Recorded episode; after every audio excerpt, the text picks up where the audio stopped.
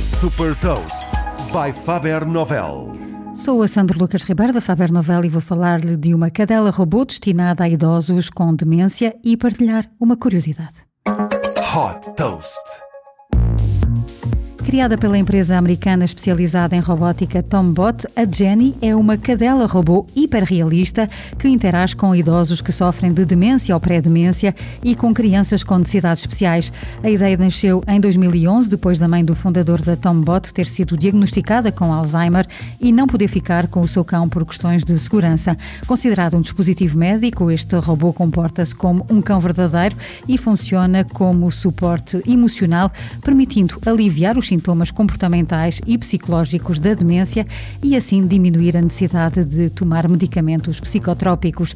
A Jenny tem dezenas de sensores que permitem, por exemplo, abanar a cauda quando lhe fazem festas, responder a comandos de voz e ladrar quando lhe perguntam se quer um biscoito.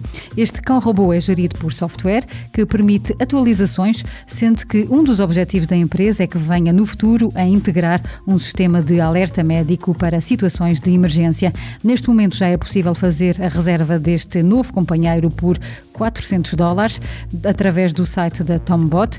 A empresa já recebeu mais de 5 mil encomendas e planeia começar os envios já em 2021. Desde que foi fundada em 2017, a Tombot já captou um investimento de 1.400 milhões de dólares.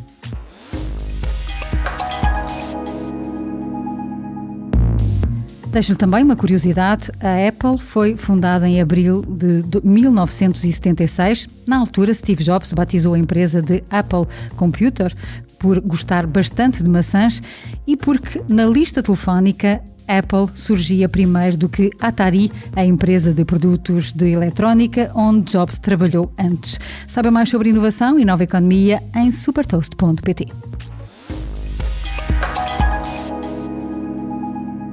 Super Toast é um projeto editorial da Faber Novel que distribui o futuro hoje para preparar as empresas para o amanhã.